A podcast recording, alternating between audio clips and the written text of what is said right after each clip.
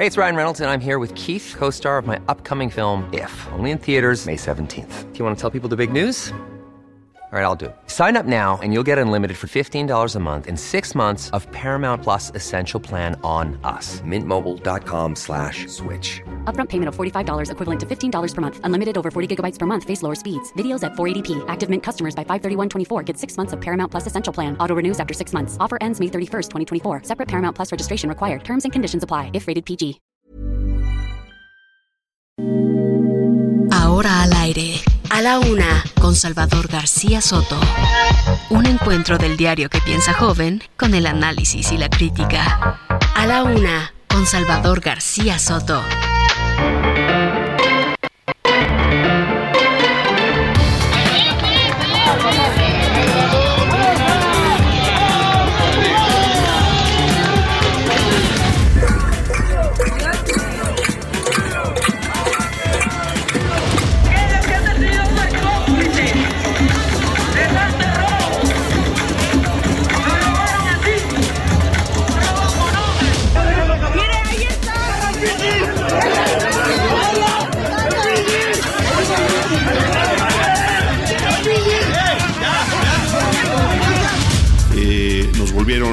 A lastimar.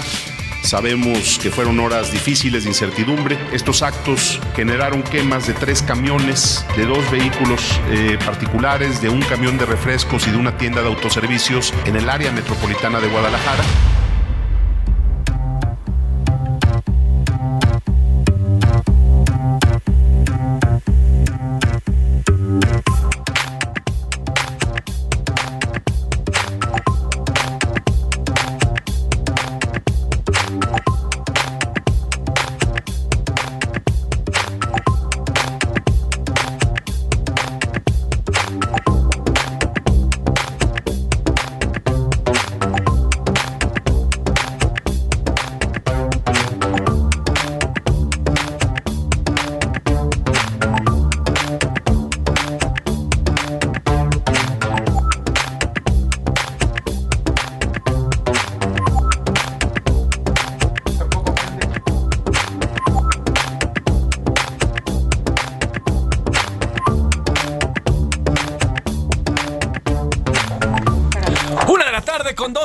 Una de la tarde con dos minutos. Bienvenidas, bienvenidos a la una con Salvador García Soto en el Heraldo Radio. A nombre del titular de este espacio, el periodista Salvador García Soto, yo soy José Luis Sánchez Macías y le voy a informar en este miércoles, mitad de semana, miércoles 10 de agosto, con muchos bríos. Y mire, lo mejor del miércoles es que ya es casi viernes. Así que bueno, pues hay que disfrutar con mucho gusto, con mucho ánimo, con mucha energía esta mitad de semana. Aquí en la capital tenemos 24 grados centígrados, mínima vamos a tener 13 grados centígrados y también va a volver a llover por la tarde de hoy aquí en la Ciudad de México. Se espera también lluvias en el centro y sur de la República Mexicana, así que bueno, pues a sacar el paraguas y continúa lamentablemente el ambiente seco en parte del norte de nuestro país. Tenemos mucho que platicarle, mucho que contarle en este miércoles. Hay muchas cosas que han pasado en estas últimas 24 horas que nos dejamos de escuchar, pero antes de eh, comentarle y contarle los temas que tenemos hoy, voy a saludar con muchísimo gusto a ella, la escucha, la ve también en diferentes espacios aquí en Heraldo Media Group, tanto Heraldo Radio como Heraldo Televisión.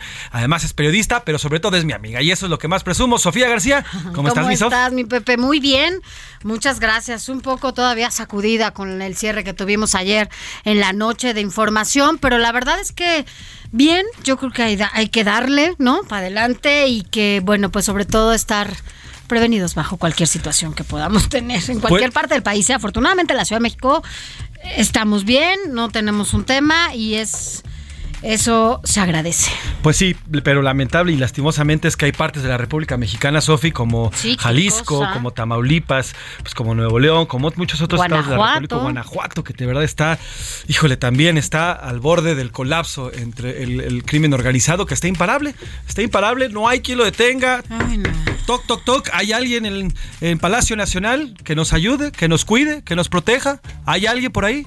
Bueno, pues tenemos mucho que contarle en este miércoles y vamos a arrancar con los temas para este día. El primero de ellos, bajo fuego. Ya le decíamos, en varios puntos de Jalisco y de Guanajuato hubo balaceras durante la noche de ayer. Se trata de, pues, eh, eh, elementos del crimen organizado eh, que estuvieron quemando vehículos e incluso se metieron a tiendas de autoservicio y las quemaron, no importándoles que hubiera gente adentro y niños ahí. Y esto derivado de una reunión entre líderes del cártel Jalisco Nueva Generación y un enfrentamiento con elementos de seguridad este, en estas zonas del Estado de la, de la República. Esto, esto que tú dices, Pepe, yo sé que más adelante vamos a abundar en ello, pero ¿sabes qué fue la primera imagen que se me vino a la cabeza? Sobre todo cuando veía esta imagen que se hizo viral, que bajaron a una familia entera Sí. y que tuvieron que cargar a una niña. Oye, ¿siempre tienes a los niños atrás? En el asiento, obviamente, eh, con el cinturón de seguridad o en su sillita. Y dices, ¿en qué momento te da tiempo de hacer ese tipo de cosas? O sea, yo la verdad es que vi a la señora y dije, Dios, o sea,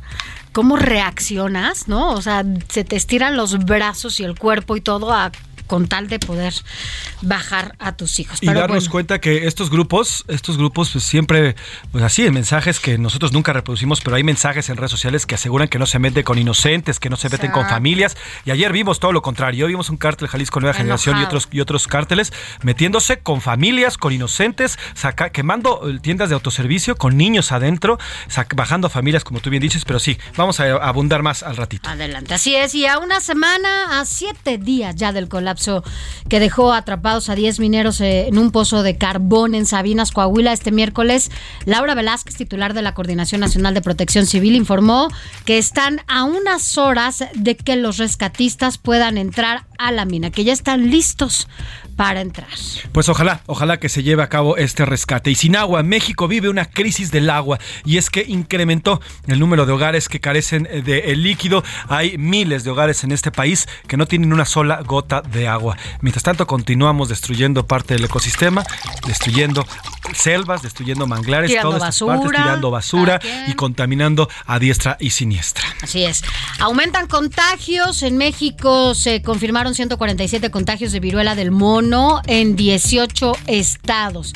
Tan solo en la última semana se reportaron 56 casos. Sí, también hablé sobre este tema, Sofi, vamos a hablar de la ignorancia que hay al respecto, ¿eh? porque ya comienza a ver, en Brasil una- una- un grupo de personas atacaron a unos changos, a unos simios literalmente, que pues, los animales no tienen pues, No ni tiene por qué, no tienen nada que ver, no tienen por qué. es parte de la No, ignorancia, es como parte de la ignorancia y además también esta, pues ya esta discriminación que empieza a, a- es en contra de la comunidad, eh, sobre todo la comunidad gay. Por y, ignorantes. ah, Exactamente. Y bueno, pues al rescate, en los primeros ocho meses de este año, los grupos beta del Instituto Nacional de Migración llevan recuperados 59 cuerpos, 59 cuerpos de migrantes muertos en su intento por llegar a Estados Unidos.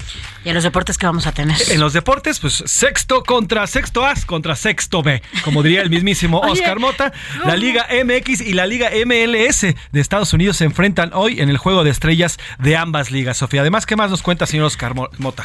Además nos va a decir, bueno, pues es la- lo de la sección, eh, digo, selección femenil de fútbol sub-20 que comienza ya el camino al Mundial de Costa Rica. Esperemos que, bueno, pues ellas tengan todo lo necesario para acudir sin ningún contratiempo, como pasó con otra de las selecciones femeniles, porque ya ves que a veces no les, no les apoyan de la misma manera, pero uf, cuando tienen una falla, las castigan como Exacto. si de verdad les pagaran, incluso como le pagan a la selección. Exactamente. Eh, Veremos si el fútbol masculina. sub-20 hace, pues, hace un buen papel. En los últimos eh, siete meses, las selecciones de todos los niveles y de todas las categorías han sido un verdadero fiasco en todos, absolutamente todos los torneos que han enfrentado, incluida la selección ma- mayor, que está por pues, ya cumplir y comenzar el Mundial en noviembre allá en Qatar y que se espera, lastimosamente, que hará un papel de los peores en los mundiales. Además, tenemos el entretenimiento. Como ve, tenemos muchas, muchas cosas que compartirle en esta tarde de miércoles. Pero antes de arrancar y de entrar de lleno a la información, ¿qué le parece si vamos a las preguntas del día? Porque como siempre le digo,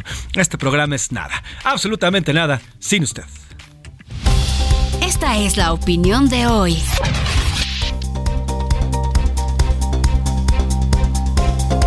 Sofi García, tenemos dos preguntas interesantes, dos preguntas polémicas, buenos temas del día además. Cuéntanos qué vamos a preguntar es, hoy. ya lo comentábamos, eh, la violencia pues está imparable. Anoche se registraron quema de vehículos y tiendas de autoservicio en Jalisco y en Guanajuato.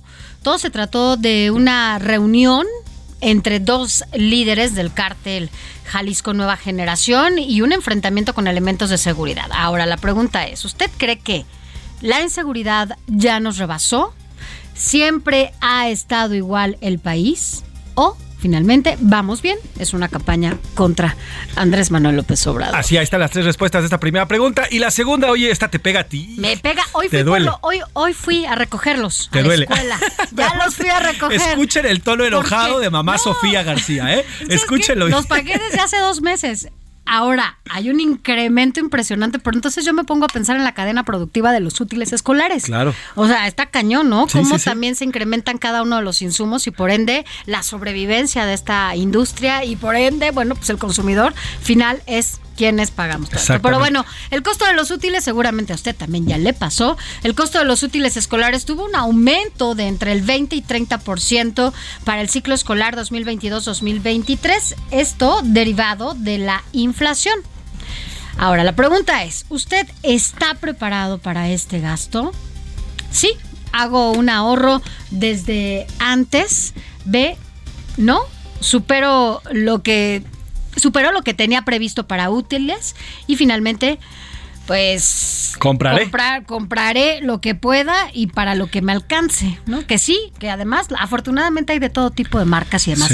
A veces lo único malo es que las escuelas son exigentes en, el, en, las marcas. Sí, exacto. Yo creo que las escuelas deben de evitar hacer eso, tanto el, exigirte el uniforme que se compre ahí mismo de la marca que ellos tienen el convenio, porque seguramente se les ganan una lana, tienen que entender las escuelas, sobre todo las particulares, que los útiles escolares hoy por hoy están carísimos, pasan cualquier presupuesto de una familia normal, convencional. Están por muy, por muy arriba. Y además, bueno, pues también tienen que entender que los salarios no están subiendo, pero todo ha aumentado. Ayer lo platicábamos. Haces el sacrificio para que tus hijos vayan, así seguramente como ustedes, muchos que incluso trabajan, ambos o una. Hay cuantas madres eh, solteras que tienen que hacer un esfuerzo extraordinario para que sus hijos vayan a una escuela particular y como lo dices, o sea, finalmente los requerimientos ahora son más. Así, pues exactamente. Pues usted está preparado. 55 18 40 51 99 es el teléfono aquí en WhatsApp para que nos escriba, mándenos un WhatsApp también a través de la Voice Note, también nos podemos escucharle y bueno, todos sus comentarios aquí los leemos, siempre y cuando recuerde, no sean ofensivos, no utilice malas palabras y no nos y no no sea ofensivo. La crítica siempre será bienvenida en este espacio, siempre y cuando bueno, pues sea bien argumentada y no sea para ofender. Sin nada más que decir, ¿qué le parece si vamos de lleno a un resumen de noticias y después a la información en este miércoles 10 de agosto? A la una con Salvador García Soto, Sofía García y un servidor José Luis Sánchez Macías. Preocupación. En su informe anual 2021, la UNICEF mostró inquietud por la educación y nutrición de los menores en México. Alerta que la pandemia agravó entornos de desarrollo de los niños. Contrapolleros.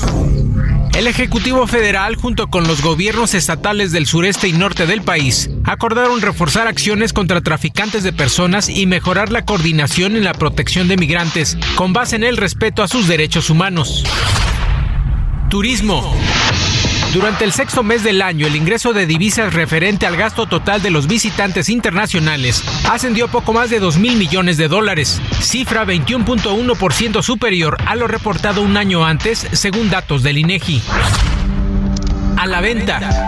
El multimillonario Elon Musk vendió acciones de Tesla por un monto de casi 7 mil millones de dólares, según un documento legal divulgado el martes en medio de una batalla legal con Twitter sobre un acuerdo de compra por 44 mil millones de dólares. En contra. El fiscal de Texas, Ken Paxton, acusó al gobierno del presidente de Estados Unidos, Joe Biden, de tener una política de fronteras abiertas, tras su anuncio de desmantelar el programa Quédate en México, que obliga a los solicitantes de asilo a esperar afuera del país el trámite de sus casos.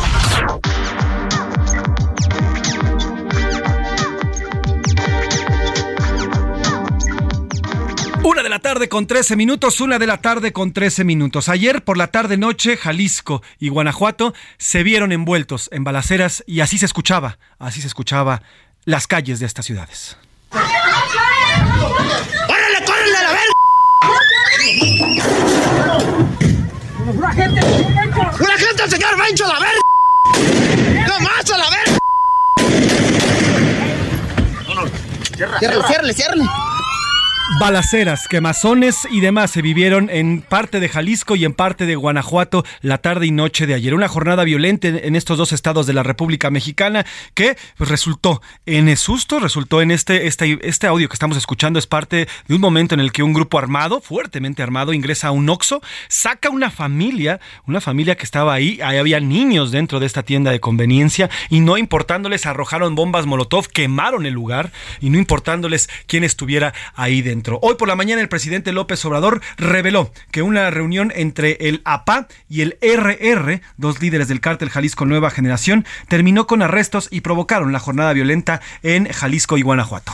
Terminó con arrestos, bueno, como lo dices, y lo sorprendieron militares y policías de ambos estados en el encuentro y por ello pues hubo un enfrentamiento. Así es, el caso encendió las alertas en la reunión del Gabinete de Seguridad a la que entraron medios de comunicación, entre ellos estuvo ahí el Heraldo de México, bien representado con nuestro reportero Iván Saldaña, quien sigue día a día los pasos del presidente allí en Palacio Nacional y toda la República Mexicana, que además nos tiene el reporte. Querido Iván, ¿cómo estás? Buenas tardes. ¿Qué se dijo en esta reunión de seguridad hoy por la mañana? José Luis, Sofía, muy buena tarde también al auditorio. Sí, efectivamente, el presidente pues primero destacó que fue que fueron sorprendidos en esta reunión dos líderes de narcotráfico por elementos de la Sedena y pues básicamente esto fue lo que desató el enfrentamiento con militares y también pues todos estos hechos de violencia, esta quema de comercios pero bueno, vamos a escuchar primero lo que dijo el presidente López Obrador en su conferencia mañanera del día de hoy. Adelante.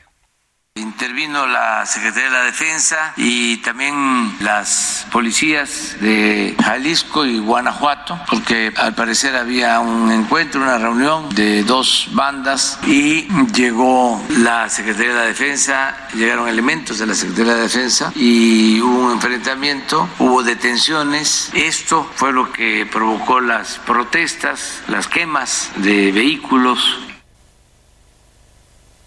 y como lo resaltaban bien, esta violencia en ambos estados pues prendió alertas durante la reunión del día de hoy, previo a la conferencia mañanera eh, entre el presidente, esta reunión del presidente López Obrador con su gabinete, fue calificada como ahí por los presentes, el secretario de la Defensa Nacional, el subsecretario de Seguridad Pública, esta se lo está cortando ahí la línea con Iván Saldaña, a ver si podemos limpiarla para continuar con este reporte que es importantísimo, Sofi.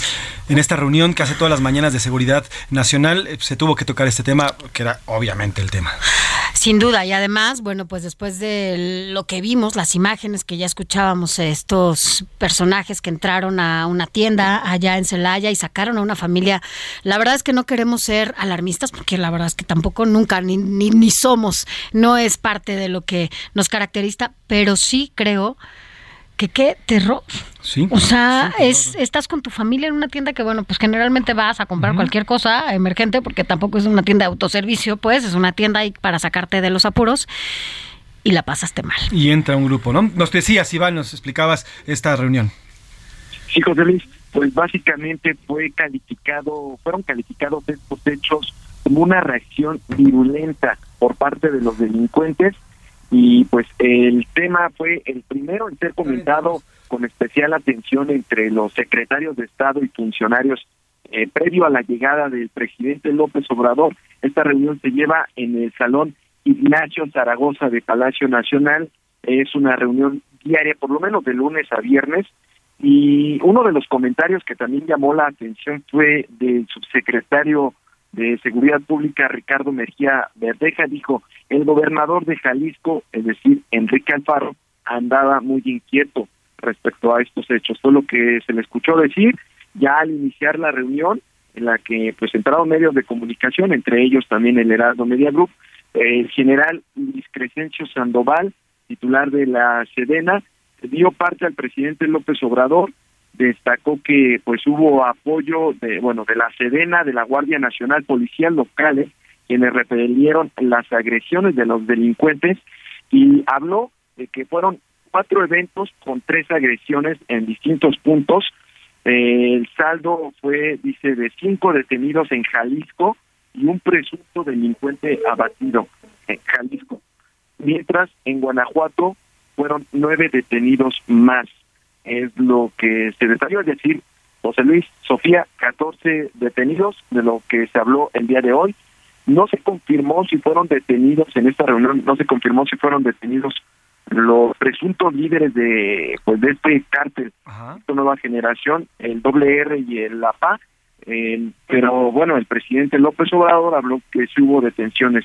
Y de eso dijo el presidente pues se iba a informar más tarde en el transcurso del día. Ya todos los detalles, pero pues básicamente sí se prendieron las alertas y lo calificaron que fue una reacción muy intensa por parte de los delincuentes e incluso dijeron ya están en comunicación directa y permanente sobre estos hechos con los gobernadores Enrique Alfaro de Jalisco y Diego Sinoé de Guanajuato. Oye, es que es interesante este comentario que hizo y que nos cuentas, Iván, tú que estuviste en esta reunión del subsecretario Verdeja, que dice que Alfaro estaba muy nervioso. Pues claro, tenía un relajo, tenía todo un relajo en el Estado, ¿cómo no iba a estar nervioso, no? Sí, totalmente. Y el tema fue abordado desde un inicio eh, que antes de que llegara el presidente López Obrador hubo varios comentarios de eso. De hecho, cuando estaba el presidente ya, también el subsecretario Mejía Verdeja eh, señaló que estos hechos rebotaron en Guanajuato, dice, como, como dijo mi general, en referencia a Luis Crescencio, esto fue una reacción muy virulenta, es decir, muy agresiva por parte de los elementos eh, de seguridad y pues le aseguraron al presidente quien en esta en esta reunión a diferencia de la conferencia mañanera quien escucha es el presidente López Obrador por lo menos es lo que vimos en la reunión del día de hoy eh, llama la atención, nada más eh, pide la aclaración de algunos puntos, eh, pero básicamente el presidente permanece atento y los expositores pues son los secretarios, los funcionarios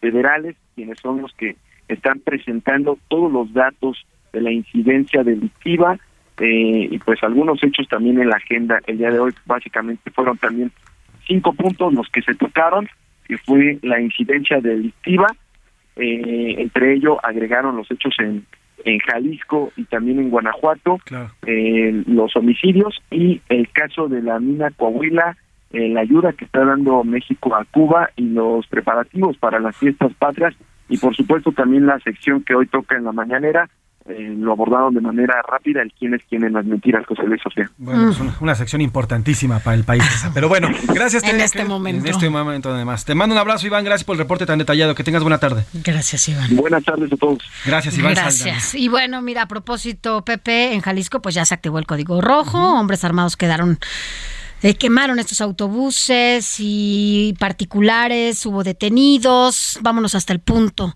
donde justamente se dio todo esto con Mayeli Mariscal allá en Jalisco. ¿Cómo estás, Mayeli? Tú tienes todos los detalles. Buenas tardes, Mayeli.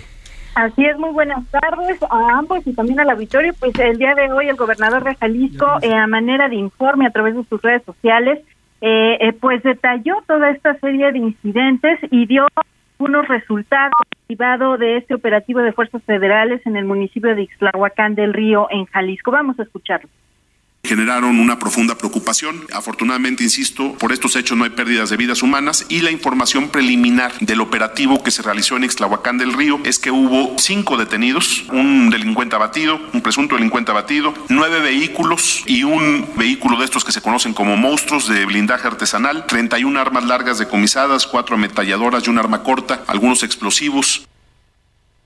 Y bueno, nada más compartirles que el operativo que se llevaba a cabo en una casa en la colonia Providencia eh, ya fue desactivado, ya no se encuentran las fuerzas federales en esta colonia y pues seguimos al tanto de la información.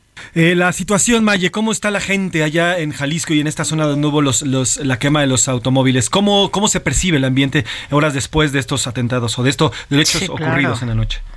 Pues todavía con incertidumbre, de hecho algunos puntos en donde se colocaron ponchallantas, esto en la noche madrugada, pues también mantiene al tanto a través de las mensajerías de WhatsApp a, a, los ciudadanos de Zapopan, pues para estar al tanto y atentos en caso de que se presenten algún tipo de incidentes. Pues, eh, pues difícil, una tarde, noche difícil, querida Maye, y pues cuídense mucho, estamos al pendiente, cualquier cosa te pido, por favor, que nos las hagas saber y hacemos contacto contigo de inmediato, Mayeli, por favor. Claro que sí, seguimos al pendiente. Ma- Gracias, Mayeli Mariscal, corresponsal de Heraldo Media Group allá en Jalisco. Vamos a ir a una pausa, se nos fue rapidísimo esta primera hora. Al regresar, Media media hora. hora, perdón. Al regresar ya comienza al parecer la entrada de buzos allá en Sabinas, en Chihuahua, en Coahuila, perdón. Así que vamos a ir hasta allá, hasta esta zona, a la zona cero del derrumbe. Por lo pronto, nos vamos a ir con música. Tenemos música, recuerde hoy, para festejar a los jóvenes. Jairo Partemina, La Juventud, esta canción lanzada en 2021. Música para diciembre es el álbum, así que ahí está. Jairo Paternina.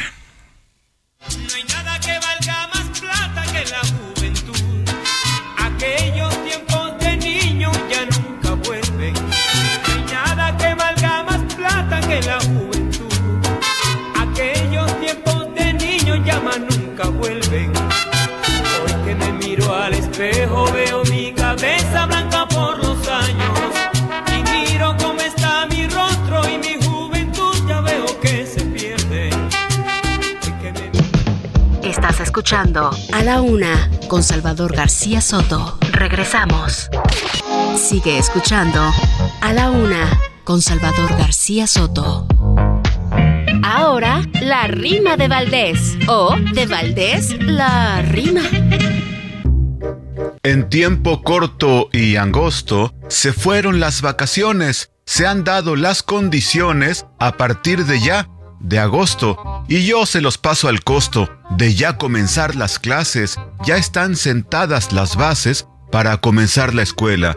Quien no quiera, pues se amuela, compañeros pa' que abraces. Pero también hay personas que no están aún preparadas. Dicen, no son empanadas, esto es más bien como donas, difíciles, me perdonas, pero hay mucho traumatismo y por eso el ausentismo de alumnos que aún no vuelven y en el miedo ellos se envuelven, pero hay que volver ya mismo. A clases, chicos, es hora, debemos dejar atrás la pandemia, aunque jamás será esto igual. Profesoras, profesores que laboran, con gusto deben llamar al alumnado a estudiar. El país les necesita. Vayamos a la escuelita como cri-cri al cantar.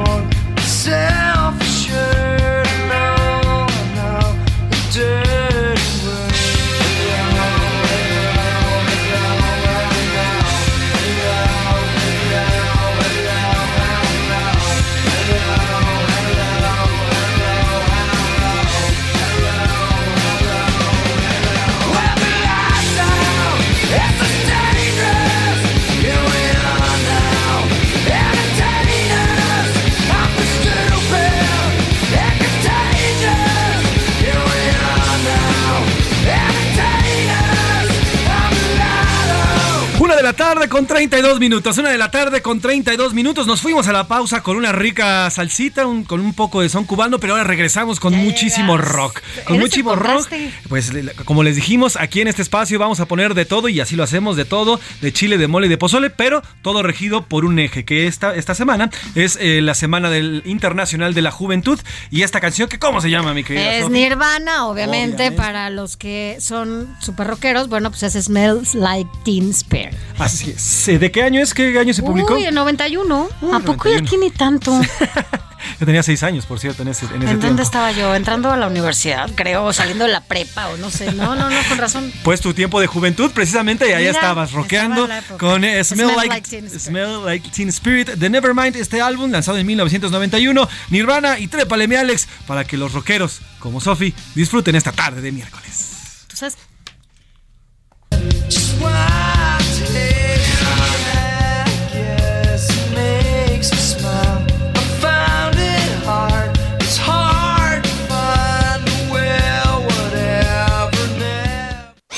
La Una con Salvador García Soto. Una de la tarde con 33 minutos. No dejamos el tema de lo ocurrido esta, esta tarde noche, la tarde de noche de este martes en Jalisco y en Guanajuato, porque debemos, debemos de platicar de ello. Muchas personas ya lo comparaban con el Culiacanazo, esto que ocurrió eh, pues en octubre, en octubre de 2019 allá en Culiacán, cuando est- estuvo detenido por algunos minutos el hijo del Chapo Guzmán y luego se desató todo un operativo y balaceras en todo Culiacán. Bueno, pues comparaban estos hechos ocurridos, ocurridos ayer eh, en eh, Guanajuato y en Jalisco. Precisamente el consulado de Estados Unidos en Guadalajara emitió una alerta de seguridad, pidió a sus ciudadanos buscar refugio si están en una zona de conflicto y notificar a familiares y amigos de su estado. También recomendó seguir las instrucciones a autoridades locales y llamar al 911 en caso de emergencia. Mientras tanto, bueno, pues en Guanajuato reportaron. Reportaron, perdón, perdón. Mientras tanto, allá en Guanajuato reportaron vehículos y negocios incendiados en Irapuato, Celaya, Silao, León y a Paseo el Grande. Así es, y bueno, pues precisamente vamos hasta Guanajuato, el otro, la- el otro punto cero de esta violencia que se vivió ayer tarde noche para que Gabriela Montejano, nuestra corresponsal en esta entidad, corresponsal allá en eh, Guanajuato, nos cuente cómo está esta tarde, cómo se vive este miércoles allá en eh, Guanajuato luego de esta jornada violenta. ¿Cómo estás, Gabriela? Buena tarde. Hola, ¿qué tal? Muy buenas tardes. Pues sí, lamentablemente la situación en Guanajuato hoy amaneció con mucha incertidumbre y con una serie de dudas sobre lo, que sucedió la noche de ayer y durante la madrugada, porque ayer todavía hasta la medianoche seguían llegando reportes de incidentes de incendios a tiendas y a vehículos. Les comento que a unas horas de que se registraran estos incendios en Guanajuato, hemos contabilizado que en al menos 12 municipios se han confirmado incidentes, eventos confirmados directamente por los gobiernos municipales. Te hablo de Celaya, Irapuato, Salamanca, Silao, Guanajuato, León, Abad, San Francisco del Rincón, Valle de Santiago, San Miguel Allende y Dolores Hidalgo. A través de comunicados y declaraciones se confirmaron al menos 53 eventos, de los cuales 28 son negocios. Eh, de manera eh, concreta, debo decirlo, en su mayoría son Oxos, algunas farmacias y algunos de otro tipo, y 25 vehículos incendiados. Todo esto en territorio guanajuatense. Eh, los municipios con mayor incidencia, sin duda, te comento, es Irapuato, que registra 26 incidentes hace apenas unos minutos, de hecho todavía está en desarrollo la rueda de prensa, se registraron 26 eventos, de los cuales 15 fueron en comercios, en Oxos, y 11 vehículos, entre ellos tres camiones de pasajeros. Te comento que también en León se registraron cinco incidentes, en eh, Celaya cuatro, y eh, llama la atención porque en municipios en donde regularmente no de situaciones, en esta ocasión sí se registraron. Y hablo, por ejemplo, de Guanajuato Capital y de San Miguel de Allende, en donde se registraron incendios a un comercio también de este mismo tipo. En Silao fueron cinco eventos y en Salamanca tres vehículos. Esto como parte de lo que hemos podido recabar en la información, porque el gobierno estatal únicamente ha referido y ha confirmado que son 11 los detenidos eh, derivados de estos incidentes o que están presuntamente vinculados. El gobernador de Guanajuato también hace aproximadamente media hora envió un Twitter con un video en donde manda un mensaje. Primeramente informó que estuvieron en una reunión virtual con todo el gabinete de seguridad y de ahí se derivó este mensaje. Vamos a escuchar parte de lo que dijo Diego Sinué Rodríguez Vallejo. Estos 11 detenidos serán llevados a la justicia. En su momento, el gobierno federal dará información de los mismos. La Fiscalía General del Estado ya trabaja para dar con más responsables de los daños ocasionados. Después de las acciones tomadas por las instituciones de seguridad de los tres niveles de gobierno, la circulación y la actividad en ningún momento será suspendida y no corre ningún riesgo. Y bueno, pues hoy tenemos parte de lo que dijo el gobernador el día de hoy. Eh, y es parte de lo que hasta este momento estamos registrando. Hay todavía mucha incertidumbre en Salamanca, se, de- se han reportado eh, que han encontrado sustancias con las que se elaboran las bombas Molotov, en, en varios municipios se han reportado algunos incidentes. Este es el reporte que les tengo desde Guanajuato. Uf, Gabriela, ¿y los militares están recorriendo las zonas? Las guardias, la Guardia Nacional están vigilando las zonas, todas estas zonas donde se llevaron a cabo estos, pues ya todos estos hechos violentos que nos platicaste. Pues, pues sí, pero hay que recordar que los militares ya desde días antes estaban patrullando y vigilando y con todo y eso se registró esta fuerte movilización de estos grupos que bastante organizados y a detalle te comento el día de ayer poco antes de las nueve de la noche, de manera simultánea se registraron los eventos en Celaya y en Irapuato. Posteriormente se fueron registrados en los otros municipios, pero fue la capacidad de organización de estos sujetos pues, para detonar todo esto casi al mismo tiempo. Pues Gabriela Montejano, te agradezco el reporte y te pido por favor que si hay alguna noticia, algo de último momento, nos los hagas saber para hacer contacto de inmediato contigo. Que tengas buena tarde, Gabriela.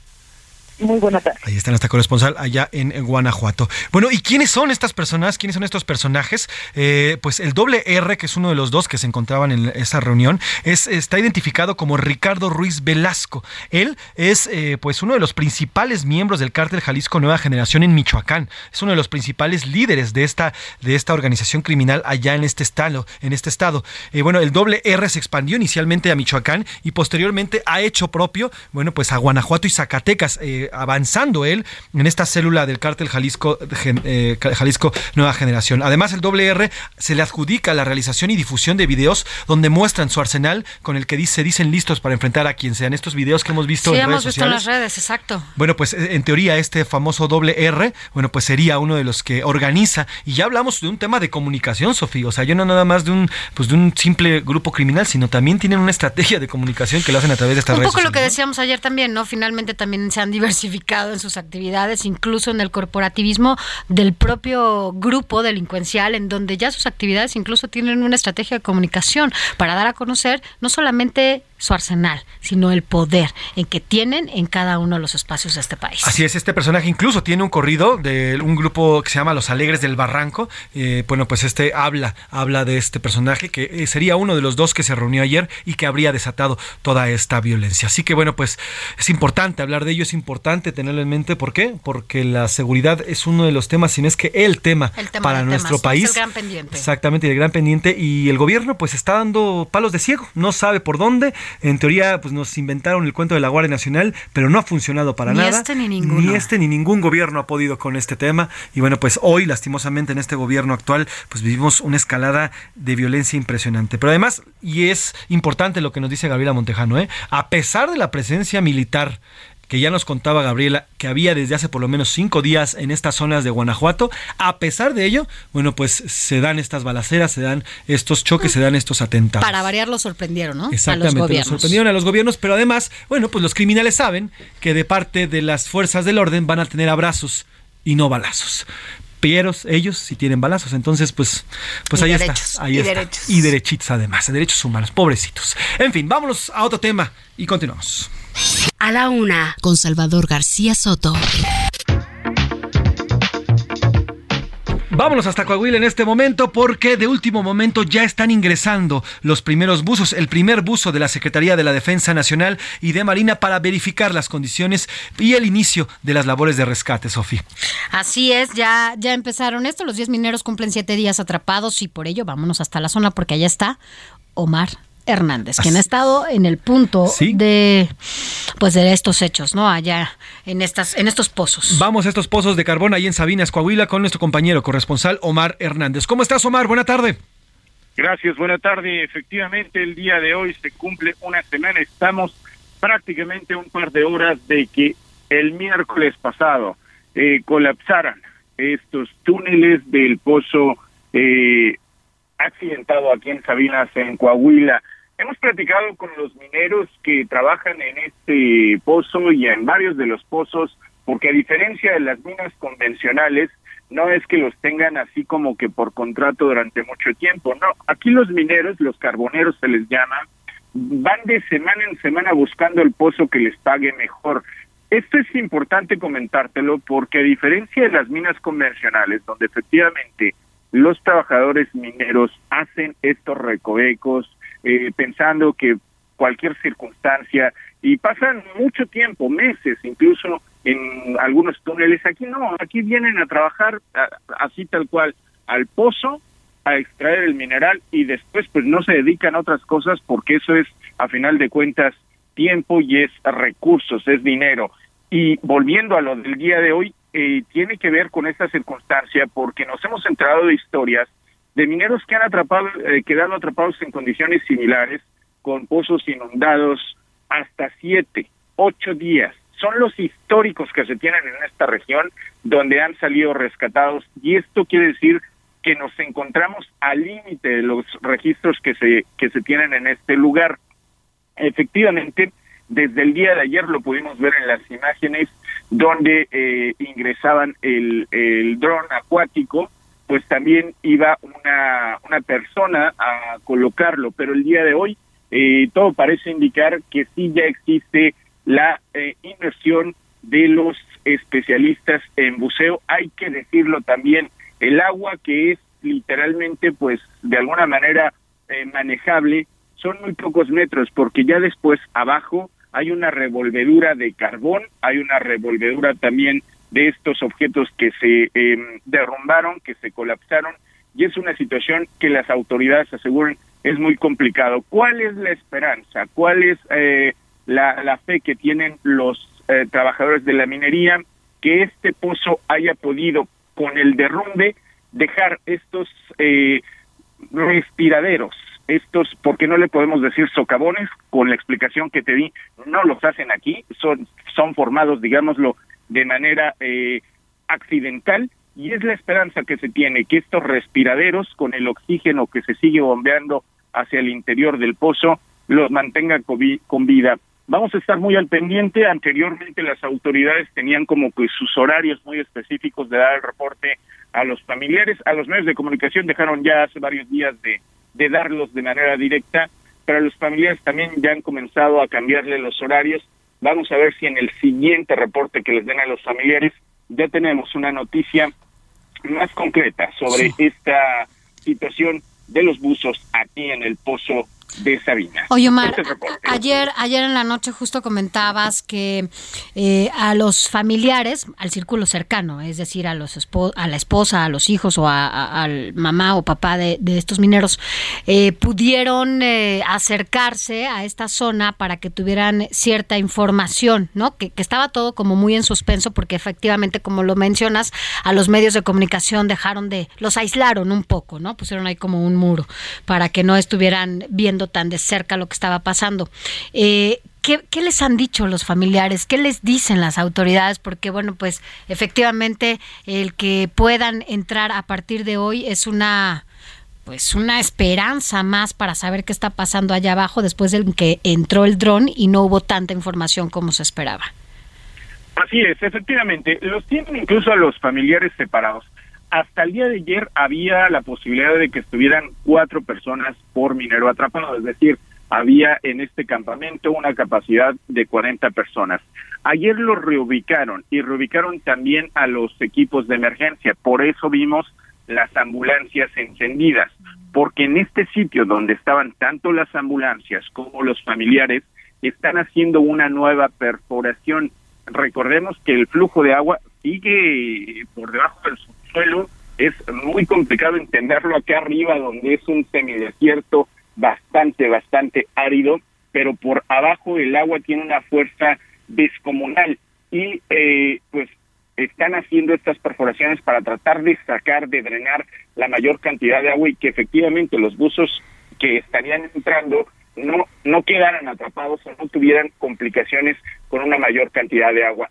El día de ayer, ya que los reubicaron, solamente les dieron acceso para tres. Es decir, el campamento se redujo a 30 personas para los familiares directos, porque el resto, el tíos, eh, primos y demás, están afuera de- del complejo minero. Ellos tampoco tienen mucha información, de repente salen, pero salen a darse un abrazo, a darse eh, una, una palabra de consuelo, de reconfortarse, porque en realidad tampoco hay influ- información que fluya directamente para ellos. Omar, quiero preguntarte, eh, ya nos contaste cómo, cómo está el ambiente entre ellos y los expertos qué dicen, ¿aún hay esperanzas de encontrarlos con vida? Eh, ¿Existen todavía estas esperanzas o de plano, pues en estos días que han pasado, pues se- esta esperanza se va esfumando? Mira, evidentemente es una pregunta muy compleja porque ni siquiera sabemos dónde están. Es decir, las autoridades no tienen un punto en específico porque recordemos también que varios de estos pozos están unidos por debajo del subsuelo y había incluso intercomunicación entre pozos que desde aquí arriba se ven bastante lejanos, pero allá abajo prácticamente están en línea recta. ¿Por qué? Por estas eh, hendiduras, estos túneles que ni siquiera son hechos por la mano del hombre, la fuerza del agua los arrastra. Hay la posibilidad, te digo, de que hayan quedado en una burbuja de aire, que es lo que todos esperamos, pero hay la posibilidad también de que hayan sido arrastrados y no se localicen eh, nunca porque, pues ya te digo, hay una múltiple cantidad de conductos debajo de la tierra.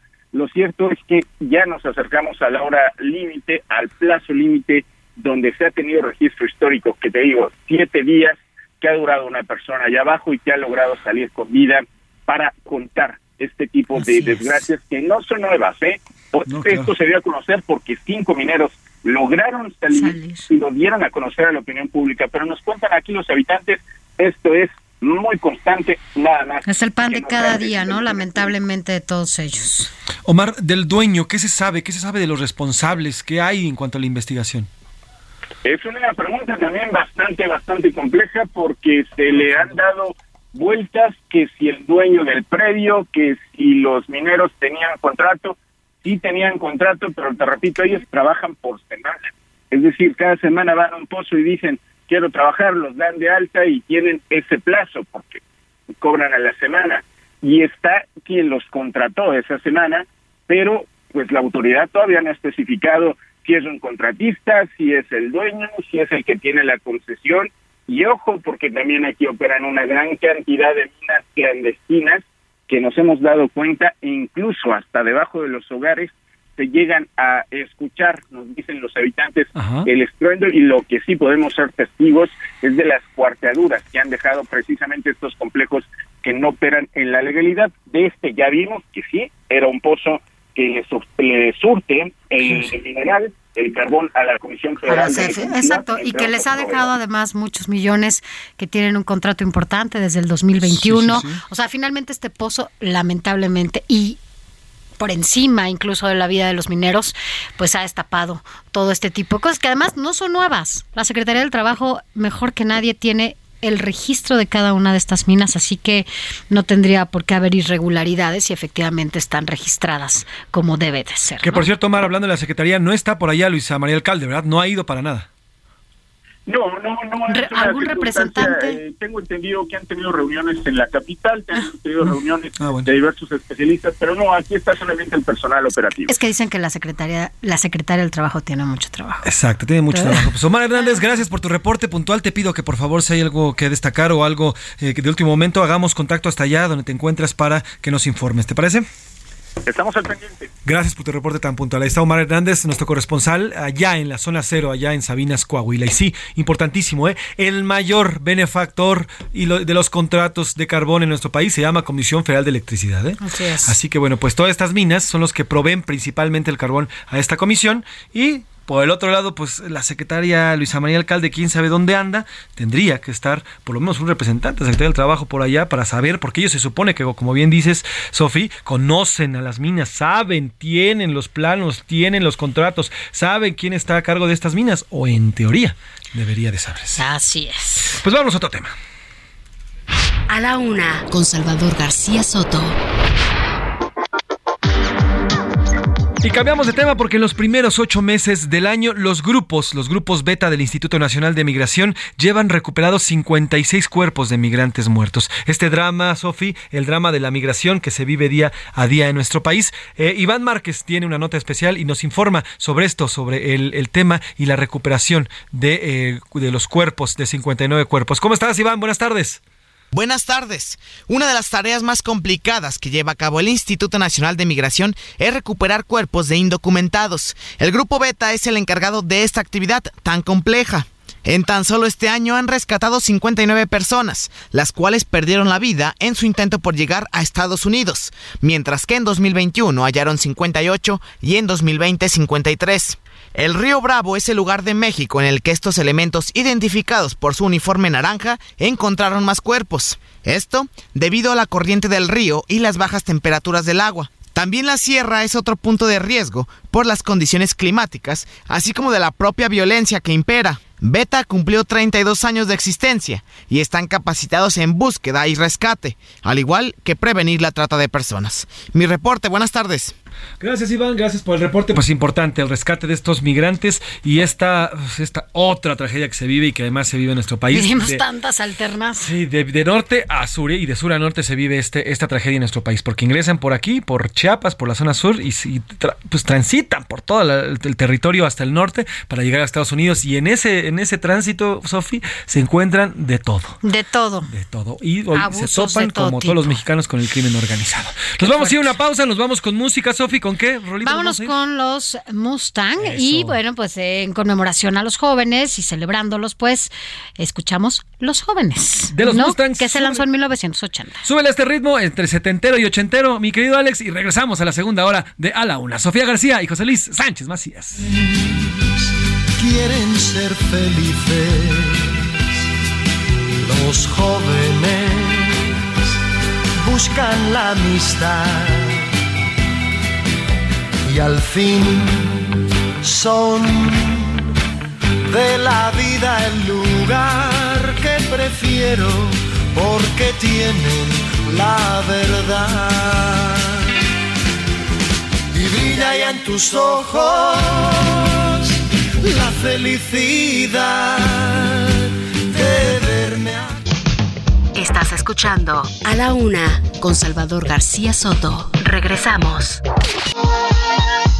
Ya estamos de vuelta con A la Una con Salvador García Soto.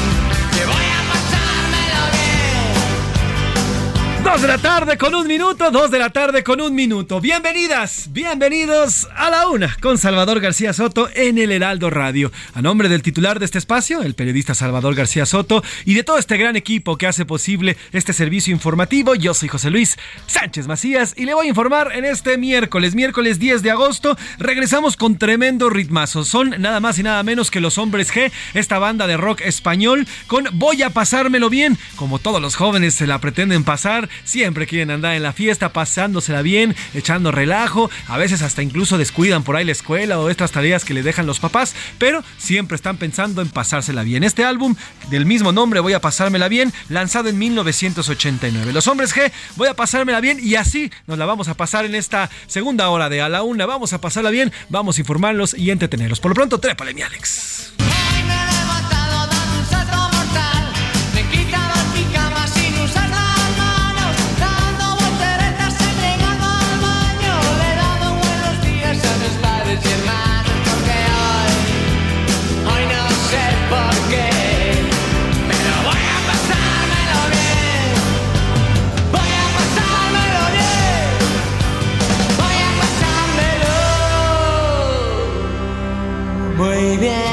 Eso, dos de la tarde con dos minutos, dos de la tarde con dos minutos. Sofi, ¿cómo estás, mi querida Sofi? Arrancamos esta segunda hora con muchos bríos, con muchos ánimos. Ya pasamos y transitamos por Se una nos fue hora. rapidísimo la primera hora. La verdad es que está está súper bien. Así que bueno, pues todo. Y todavía nos falta un buen trecho de información, porque eso sí, no deja de haber. Así es, hay mucho que contarle, ya le platicamos, gracias de verdad si usted nos está sintonizando en esta segunda hora por sumarse a este espacio informativo, por sumarse a este, pues a todo lo que aquí se dice y todo lo que aquí platicamos. Estamos. Y si usted está desde la primera hora, el doble de gracias. Gracias por informarse, gracias por seguirnos y por preocuparse y además también por sumar con nosotros esto que nunca regresa. El tiempo que además, bueno, pues nunca, nunca vamos a poder recuperar y qué gusto que lo pase a nuestro lado y con nosotros. Y ya le decíamos, hombres G con un gran ritmo. También aquí está en la, en la mesa mi querida Milka Ramírez. ¿Cómo estás, Milka? ¿Cómo estás, José Luis? Es ombligue de la semana. Obligué de la semana, dirían por ahí. Ah, qué Y también Iván Márquez. ¿Cómo estás, Iván? José Luis, Sofía, Milka, todos los radioescuchas muy, muy bien. ¿Ustedes? Ya cuando llega el miércoles dices, ya se acabó la Ya, semana. ya estamos más Ya no hay forma. para acá, sí, ya ahí. no hay forma. Y dices, ya mañana jueves, no, ya viernes, ya fue.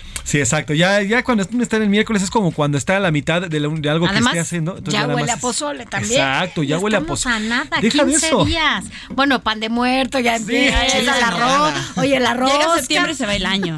Oye, es chiles en nogada, sí es cierto. Ya vienen los chiles en nogada. Yo me voy a poner súper a dieta para comerme por lo menos tres chiles nogada. No sabes cómo me, me, me encantan Yo le voy a hacer una- un llamado a mi madre para que haga chiles en nogada. ¿Los Por favor, traer? mamá, Estela Macías Álvarez, por favor, rífate con los chiles en nogada. Señora Estela prometo Macías, que por favor, traigo a la redacción. Cada año, cada año, José ¿Promete? Luis nos promete porque dice que su mamá hace, su- hace unos chiles en nogada deliciosos. Solamente viene y nos los antoja. ¿Y no? Salvador ya comió, bueno, mi esa- casa yo también, yo también Ah, Iván comí. también ya comió. Muy, muy ricos y de ¿Checa hecho... la discriminación? No, yo no O sé sea, si- Hay que Salvador, Salvador ya comió, ustedes no. Fueron invitados, ahora sí que muchos los invitados, pocos los asistidos. Exactamente, pocos degustamos la Qué chile mal. Mira, Milka, puedes desquitarte. ¿eh? Bueno, dos preguntas hicimos el día de hoy, dos preguntas importantes. La seguridad, que bueno, pues ayer, ayer hubo otro, otro, pues de estos, Hijo. híjole, estos momentos tan violentos que demuestra el crimen organizado, su, Su verdadero poder, su fortaleza, y cómo tenemos un Estado que no tiene la capacidad de reaccionar.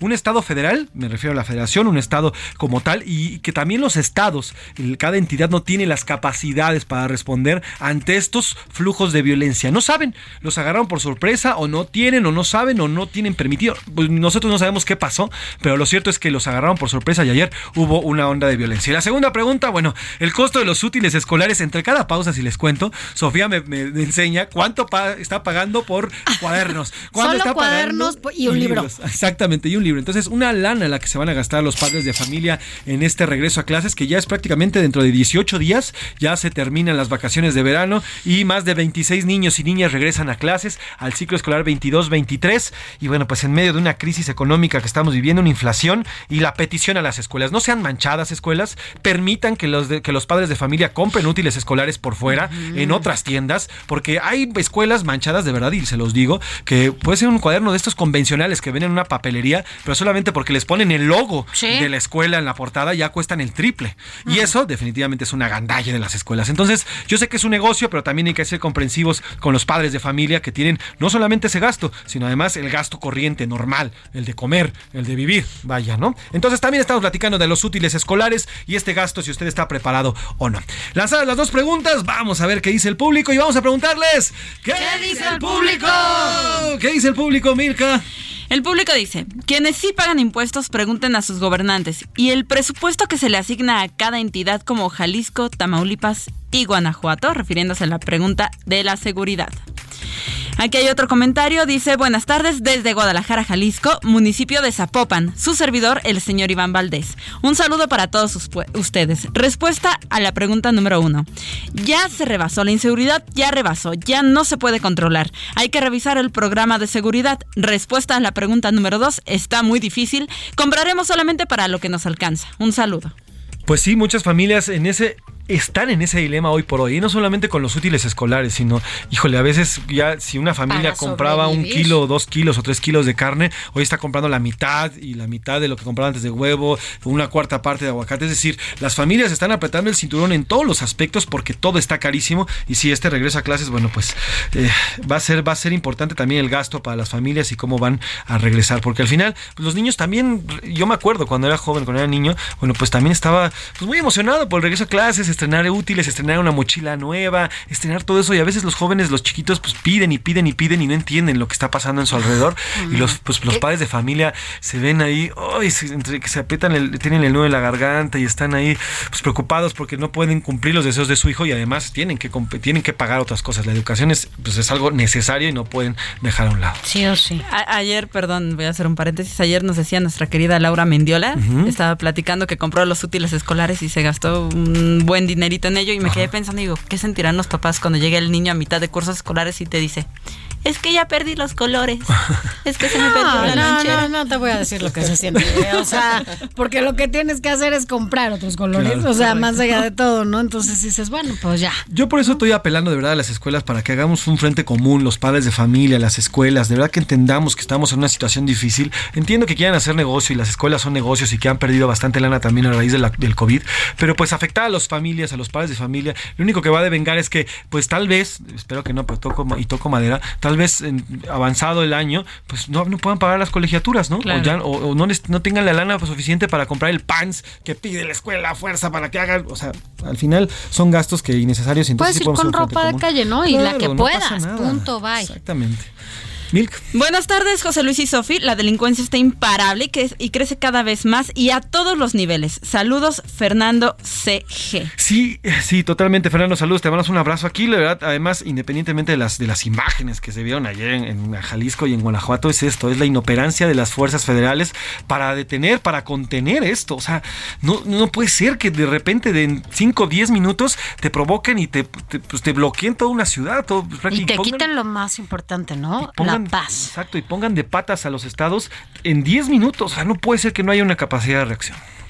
Sofía, José Luis y todo equipo. Eso. Saludos a ustedes. Saludos. Héctor M de la Ciudad de México. A ver, hay que empezar a llamar las cosas por su nombre. A ver, Héctor, cuéntame. México no tiene un problema con un simple grupo delincuencial. Se trata de una milicia armada delincuencial que ya tomó el gobierno y la economía.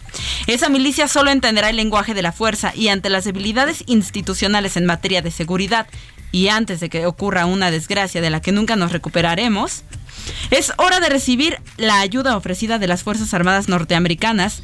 De otro modo, no se va a romper la inercia y el Envalentamiento. Entrenamiento. de esta milicia criminal que ha hecho desde hace tiempo alarde de sus recursos en redes sociales. Envalentonamiento. Pues eh, buen, un buen comentario. Difiere un poco en cuanto a que entren eh, fuerzas de otros países. Eso sí, yo creo que los problemas domésticos tienen que ser resueltos internamente. Y más en materia de Más en seguridad. materia de seguridad. Yo jamás, jamás estaría a favor de que el ejército o fuerzas de seguridad de otro país ingresen al nuestro. Nunca en la vida preferiría o pediría eso. Pero sí, definitivamente el uso de la fuerza. El gobierno, el, Estado tiene el monopolio del uso de la fuerza y hoy lo que vemos es eso.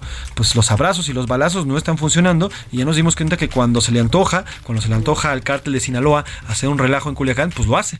Cuando se le antoja al cártel Jalisco Nueva Generación hacer un relajo en Jalisco y en parte de Guanajuato, pues también lo hace. Entonces, pues entonces nosotros qué hacemos? Estamos contra la espada y la pared. Tenemos un gobierno que no quiere actuar, que no quiere utilizar este monopolio y tenemos crimen organizado que pues además está, como bien lo dice nuestra radio escucha, cooptando todos, todos los sectores del país hay crimen organizado. Entonces, ¿y los ciudadanos? ¿Qué hacemos? Milando. ¿Quién nos podrá salvar? ¿Quién nos podrá defender? Buenas tardes, José Luis, Sofi y profesional equipo de A la Una. Saludos. Soy Alberto de Colima. Eso. AMLO ha creado un monstruo con su política de abrazos no balazos. Es comparable al niño malcriado que al crecer agrede a sus padres por no disciplinarlo oportunamente. Si hubiera actuado con mano dura, las cosas serían diferentes. Pues sí, bueno, pues al final, el, a ver, ya lo escuchábamos aquí el 2010, el presidente, el entonces líder del Movimiento de Regeneración Nacional, Andrés Manuel López Obrador, criticaba la estrategia de, eh, de Felipe Calderón, el sacar a los militares a la calle, el, el enviar y tener mayor presencia militar, y él decía que iba a atacar el tema por las necesidades, por los temas sociales. Pues sí, Sí, presidente, pero pues hoy ni uno ni otro, hoy no vemos resultados en ninguno de los dos sectores, entonces pues estamos como entre la espada y la pared. Aquí mandan un saludo para Salvador, preguntan cuándo regresa. El lunes ya, está por acá y el lunes. lunes ya está por acá con todos los brillos Salvador García Soto, así que ustedes tranquilos. Mira, y recargado, Y lo siento. Yo lo siento por ustedes. Así lo siento, pero que va a llegar recargado. No, el lunes ya va a estar por acá con mucho gusto nuestro bueno. jefe por acá. Mientras tanto, pues síganos, aquí estamos compartiendo la información y estamos además entreteniéndoles en estas Buenas tardes de la Buenas tardes equipo de A la Una, soy Fermín de Zapopan, Jalisco. En mi punto de vista yo creo que me equivoqué al votar por Andrés Manuel en 2018. Nunca pensé que iba a decir abrazos y no balazos. Hoy en día estamos solos y en nuestro país cada quien se defiende como puede. Gracias. Bueno, pues hay muchos como usted, ¿eh? muchos personajes, muchas, incluso eh, seguidores, ex seguidores de Andrés Manuel, pues se han arrepentido de su voto. Pero al final, esa es la bondad de la democracia, que un día pues, usted puede volver a regresar a las, a las, a las urnas y expresarse a través del voto que es sagrado además. Así que bueno, pues la democracia es para eso, para expresar nuestra, eh, nuestras demandas ciudadanas. ¿Conoces el nombre de Berta Estela? Sí, ¿Ya tenemos nombre? es mi mamá, es mi Es mamá. Ah, Es mi mamá. pero ¿a poco ella es la que manda? Eh, Es que nos dice, saludos hermoso y profesional equipo de A la Una, tendrán sus chiles en hogada con muchísimo gusto para Gracias. cada uno de ustedes. Gracias. Gracias. Gracias. Me puede, ojalá me lo pueda mandar también, por favor. A mí aparte, por favor, porque yo sí, sí me lo voy a comer. y Ahí ya está, mi mamá ya está, pues ya, ya se, ya se embaucó mi madre. Oye, pero no teníamos otro así más. eh, un, es- un, un event- un, em, ¿Qué es? ¿Audio? Un audio, Tenemos estamos escuchando un audio. Dos opiniones grabadas. Por lo- ver. ¿Las tenemos? Pues adelante. Las tenemos. A ver, adelante. En un segundito. Buenas tardes, José Luis Sánchez Macías. Sánchez Macías. José Luis Sánchez Macías y equipo de A la Una. El día de hoy quiero enviar un saludo. Me encanta escucharlos hasta ahora y José Luis tienes una manera muy especial de informar y siempre es un placer escucharte. Saludos a todo el equipo, Milka, Sofi, Iván. Que tengan una excelente tarde. Ándale, gracias. ¿Y se llama la radio escucha? Se me, se me hace conocida esa voz, ¿eh? no, no, No, yo- yo no sé qué- ¿cómo se llama la broma, broma. No nos pone nombre, no nos da nombre. Pero qué bonito mensaje, la Sí, verdad. gracias, muchas gracias te mandamos un saludo. Gracias por Hay otro mensaje. mensajito. Ajá.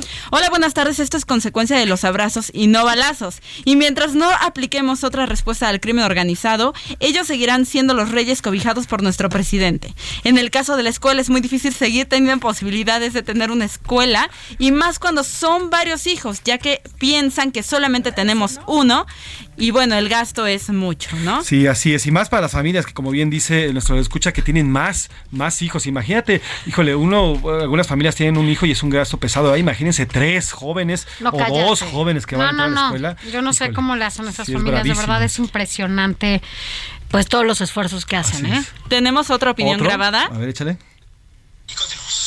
Buenas tardes, pues yo quiero saber dónde está Salvador y Priscila. Ya tiene mucho que no los oigo. No sé si van a estar más adelante, ya no van a estar. Sí me gustaría saberlo. Muchas gracias. Claro que sí, no nos dice su nombre, mire, eh, Salvador. Salva ya ya el regresa el lunes, lunes. ya está de vacaciones, está de vacaciones, va a regresar aquí el lunes, se, se le extraña. Y bueno, Priscila, ya les habíamos platicado que ella dejó de laborar con nosotros hace, hace más o menos un mes, ya no trabaja en este espacio, ella decidió irse por otros caminos, pero bueno, el equipo continúa y continúa muy bien y con muchos bríos y mucha energía. Y ya el lunes estará por acá Salvador García Soto. Iván Márquez, ¿qué nos dice en Twitter? ¿Qué se dice en Twitter? En arroba S García Soto sobre la pregunta del- de la violencia que se vivió en Jalisco y en Guanajuato. Escuchen este porcentaje, ¿eh? casi nunca lo van a, lo van a, a interpretar. 93% respondió que nos rebasó la violencia, que estamos saturados de violencia y no hay quien nos pare, que no hay quien pare la violencia. El 6% dice siempre ha estado igual y solamente el 1% vamos bien.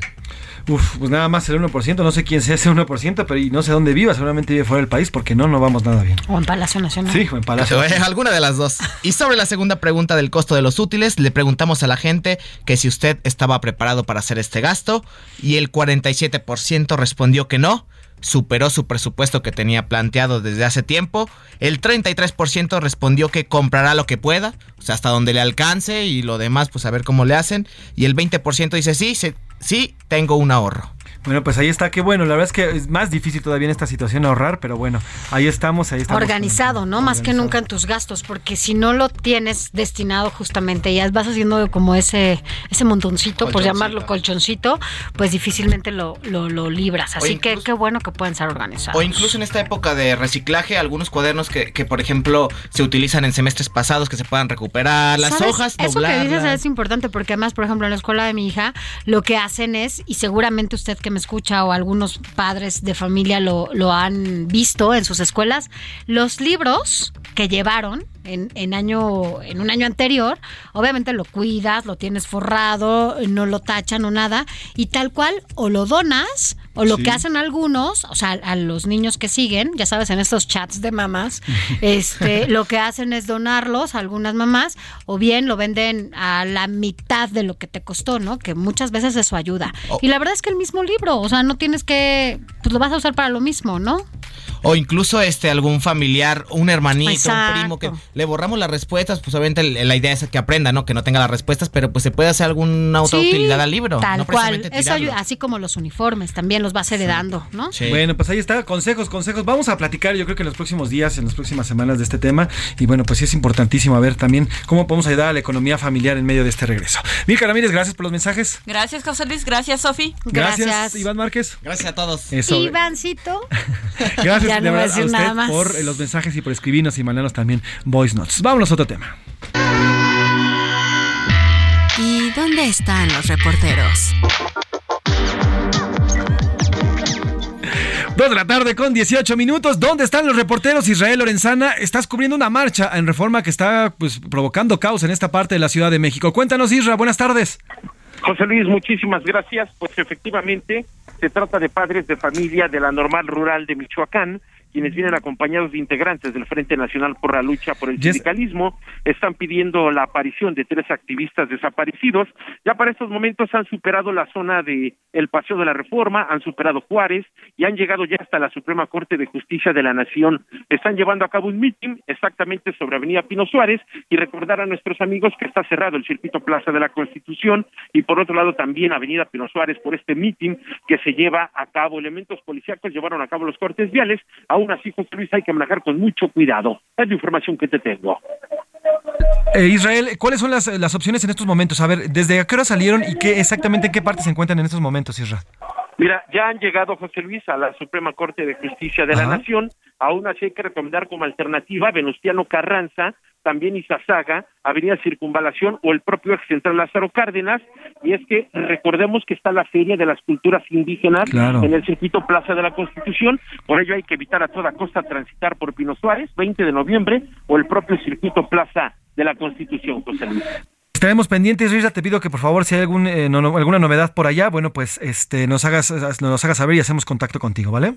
Claro que sí. Muy buenas tardes. Muchas gracias, Israel Lorenzana. Oiga, de último momento, el Tribunal Electoral del Poder Judicial de la Federación avaló que Jaime Bonilla, exgobernador de Baja California, retome su escaño en el Senado de la República. Ya el tribunal lo, lo acaba de avalar. Quien estuvo a favor fueron los magistrados José Luis Vargas, Mónica Soto Fregoso e Indalfer Infante. En contra votaron nada más Felipe de la Mata y Janine Otalora. Así que con esto, bueno, pues el Tribunal Electoral avala el regreso del ex eh, gobernador de Baja California eh, en- al Senado, Jaime Bonilla. Y bueno, con eso y con ello este regreso, pues ya tiene fuero y cualquier denuncia o cualquier proceso que existe en su contra allá en Baja California, pues tendrá otro tinte. ¿no? Así es, porque nada más hay que recordar que justamente él regresó de, de ser gobernador, ¿no?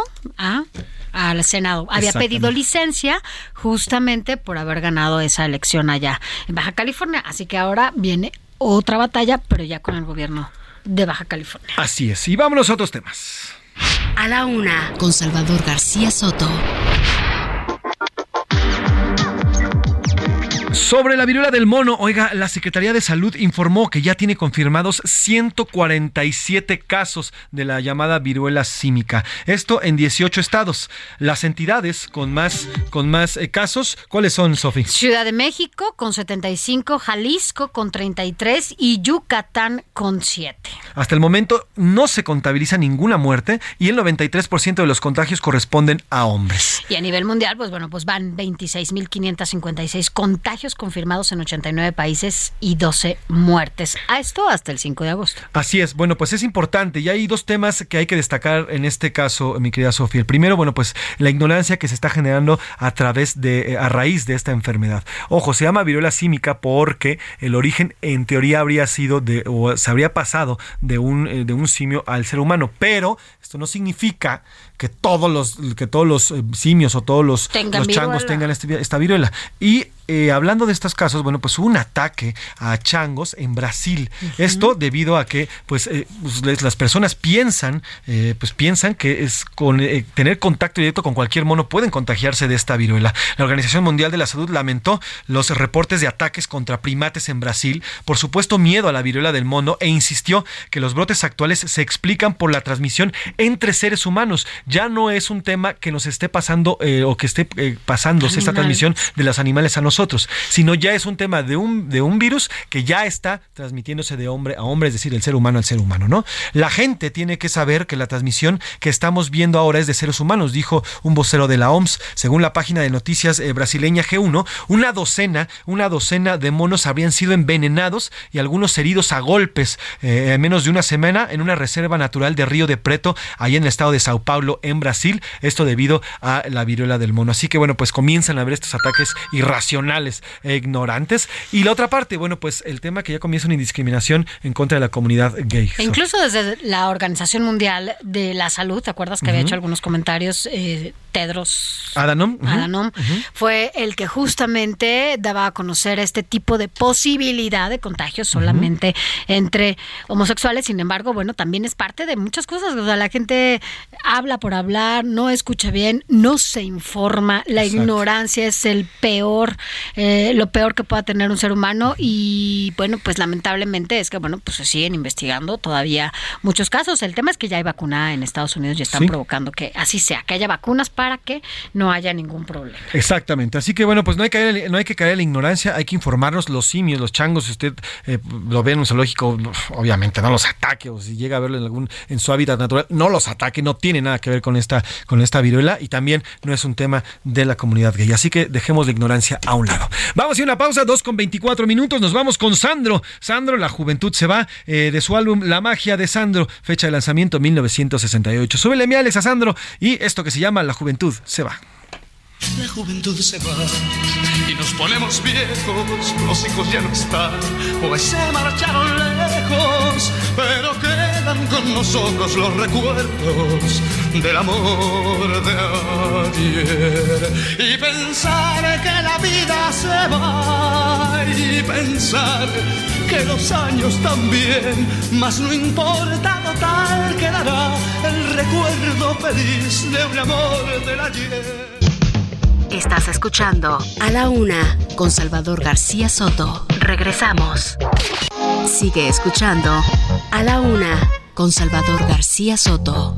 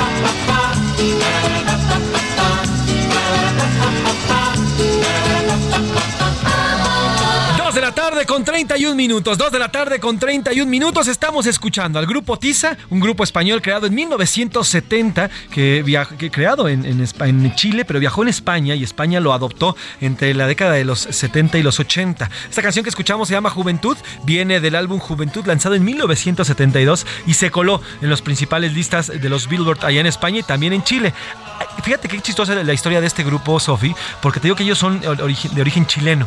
Acá en Chile y en, y en Sudamérica no pegaron, no en realidad no crecieron mucho, pero cuando llegan a España, entonces eh, empiezan a crecer y empiezan a volverse famosos. Solamente allá pegan, ya se, Allá convierta- sí. se, se convier- se convierten en famosos y es cuando empiezan a rebotar aquí en, en Sudamérica y en México y entonces ya cobran una gran relevancia. Este grupo de jóvenes en los 70s llamado Tiza con esta canción que se llama Juventud y evoca y recuerda a los bellos momentos de ser jóvenes. Así que mi Alex, trépale mi juventud con el grupo Tiza. En mi corazón,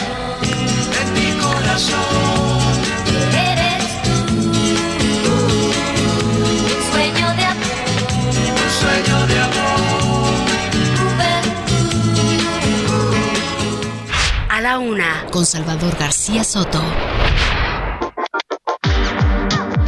Muy ecléctico, nos dice Sofía el día, este día sí, así es, recurrimos ya a las décadas de los 60, 70 y 80 y un poquito tal le pegamos Me algo con. Nirvana a los finales, a los finales de los 80 y 90, así que bastante ecléctica la lista de hoy sobre la juventud. Ya tuvimos bastantito y bien, bien variadito. Oiga, eh, hace unos minutos el PRD, el PRD ya dio a conocer quién será su delfín o quién será su próximo candidato para el Estado de México. Ya lo, ya lo informó, ya lo dieron a conocer. Fue el PAN primero. Bueno, primero fue Morena el que lo hizo, eh, ya con la señora Sí, Delfina Delfina. Gómez, la UN secretaria de, eh, de Educación Pública. Y bueno, ahora el PRD, el PRD, bueno, después el PAN.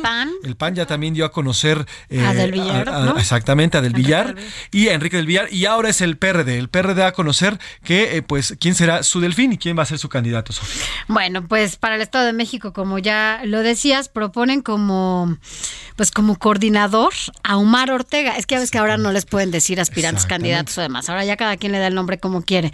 Y eh, proponen a Omar Ortega para las elecciones de esta entidad. Y bueno, pues sin embargo, Jesús Zambrano, quien es presidente del PRD, se dijo abierto a conformar una alianza con otros partidos. Que bueno, pues en realidad es lo que van a hacer cada uno. Creo que cada uno va a mostrar la ficha más importante que tenga para que al final se conforme esta alianza. Ellos lo saben, al final PRI, PRD y PAN saben y tienen perfectamente claro que si no van en alianza va a ser una elección aún más complicada. Sí, totalmente. Omar Ortega ha sido diputado local en el Estado de México, diputado federal y otra vez diputado local, dos veces diputado local. Eh, ha sido representante del PRD en el Estado de México, secretario de Organización de Política del Comité del Estado, eh, perdón, del partido en el Estado, en fin, varios puestos que ha transitado Omar Ortega en el Partido del Sol Azteca. Y bueno, como bien dices, esta es la apuesta.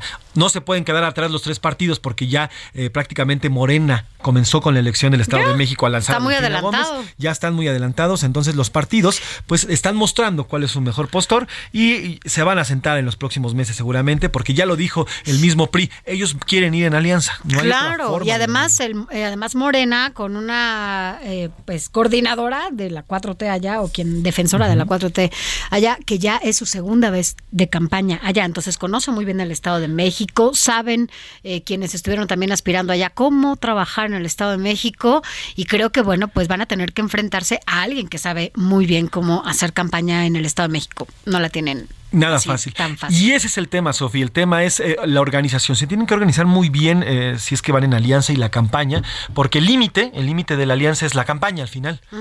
En cambio, el límite de Morena para su, para su candidata no lo tiene, porque al final está la campaña, pero además tiene pues todo el apoyo de la federación, los programas sociales que sabemos que se utilizan, aunque digan que no, se utilizan de manera electoral, tienen toda la maquinaria de Morena, tienen toda la maquinaria del gobierno federal y además seguramente va a haber apoyo desde la Ciudad de Y ya México. dijo el presidente hoy, ¿no? Que van a incrementar el monto y los recursos para los programas del bienestar. Entonces, vaya, creo que no la tienen fácil. Bueno, pero también hay que decirlo. Así también el PRI cuando estuvo en Sí, el claro. poder, Sí, sí, PAN cuando estuvo en el poder. O sea, finalmente creo que si no han aprendido de lo que ellos hicieron mal y que además desde toda la federación cuando estuvieron en el poder lo hicieron, bueno, pues vamos a tener un problema. Porque quiere decir que los políticos y los partidos en este país no han entendido nada. Hoy tienen un monstruo enfrente y van a saber que, bueno, pues cómo hacer las cosas desde el otro lado. Y yo te lo voy a decir, Sofía, no han aprendido nada, ¿eh? Ellos siguen siendo exactamente iguales. La única diferencia es que ahora tienen redes sociales, nada más que son exactamente iguales. Y de otro color.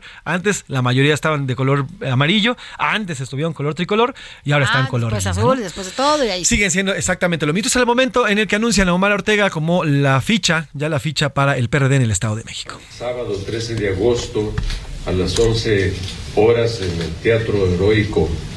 Estamos escuchando a Jesús Ortega, él es eh, eh, el líder, el líder del PRD. dirigentes Perdón, Jesús Zambrano, Jesús Zambrano, disculpe, Jesús Zambrano. Y nacionales del PRD vamos a anunciar eh, y, presentar eh, al coordinador estatal para la construcción de la agenda socialdemócrata con miras a las elecciones del próximo año eh, y que será en la persona del diputado Omar Ortega Álvarez. Pues ahí está, Jesús Zambrano anunciando, Jesús Zambrano, el líder nacional del PRD, anunciando quién será el candidato para el Estado de México del Sol Azteca. Ahora vamos a las ciudades de, a la Ciudad de México. Hay otra marcha, pero en la zona de Tlalpan. Vamos con Mario Miranda porque eh, al parecer eh, pues eh, vecinos de esta zona están reclamando por el megaproyecto del Estadio Azteca. Cuéntanos Mario, ¿de qué va esta, esta protesta que hay en esta zona de Tlalpan? Buenas tardes.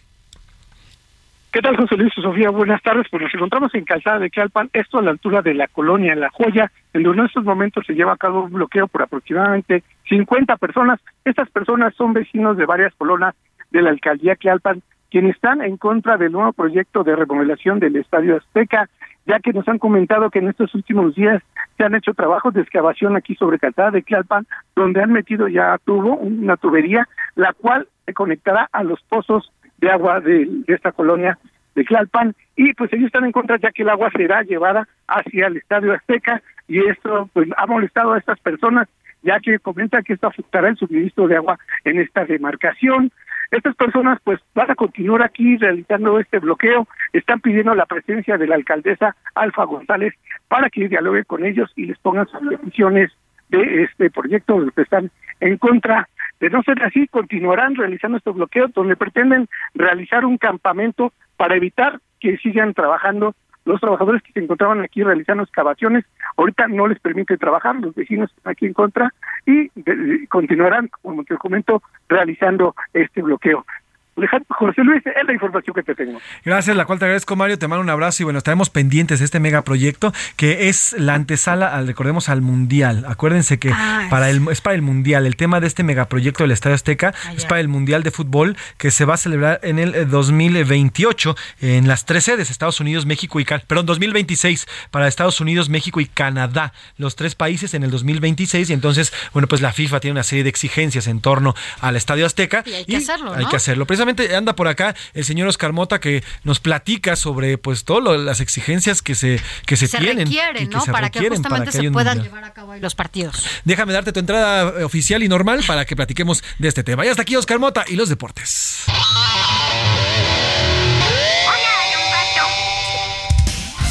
Hola, don Gato. ¿Cómo estás, mi querido Oscar? Mi Mafren? querido José Luis Sánchez Macías Mafren, este, Sofi, ¿cómo estás? Te ¿Cómo mando estás? un gran abrazo a los amigos y amigos que nos escuchan. Hoy un gran día para ganar. Hay un tema interesante, ¿no? Con esto que bien platicas Ajá. del Mundial 2026, donde por cierto México no estará compitiendo en eliminatorias ya hasta el próximo.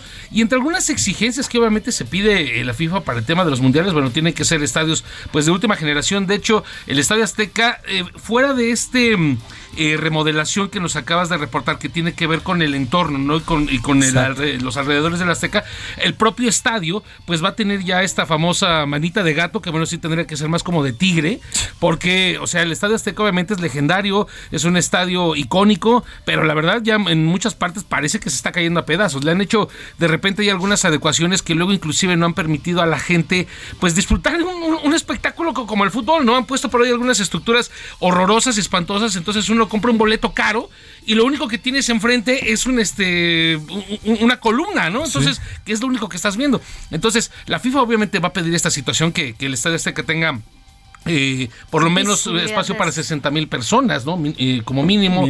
Eh, salidas a- a- adecuadas. Entonces, pues viene un, un Que un caben interesante. 120, ¿no? A eso hace mucho, mi querida Sof, ¿Ya porque no? recordarás, y a lo mejor muchos amigos que nos están escuchando, recordarán en, la parte cuando todavía no existían unas famosas pantallas gigantescas en el Azteca. En el Palomar, justamente, hasta arriba. Tiene años que no voy al Azteca, ¿eh? En Mira ese- que iba Fíjate, esos 120 mil personas más o menos que habían por los 90. Hablando ahorita cuando hace rato que estaban escuchando Smell Spirit y demás, es más o menos por los 90. Inclusive cuando viene la, por primera ocasión la NFL a México, el partido de Dallas Cowboys contra Ah, los petroleros de Houston, tiene un récord de la NFL porque metió 106 mil personas a ver ese, esta- eh, ese Ese partido. partido. Ese partido. Ahorita ya no se puede. Por todas estas adecuaciones, la mayor cantidad que puede entrar ahorita, más o menos, son 70, 75 mil personas, más o menos. O sea, sí ha sido un golpe Se redujo importante, muchísimo. Así es. Ahora, eso, es de- eso hablando de los trabajos trabajos y la manita de gato que necesita dentro del Estadio Azteca. Así la es. periferia, y aquí el tema, y eso es lo que están eh, peleando los vecinos de Tlalpan y también de Coyoacán,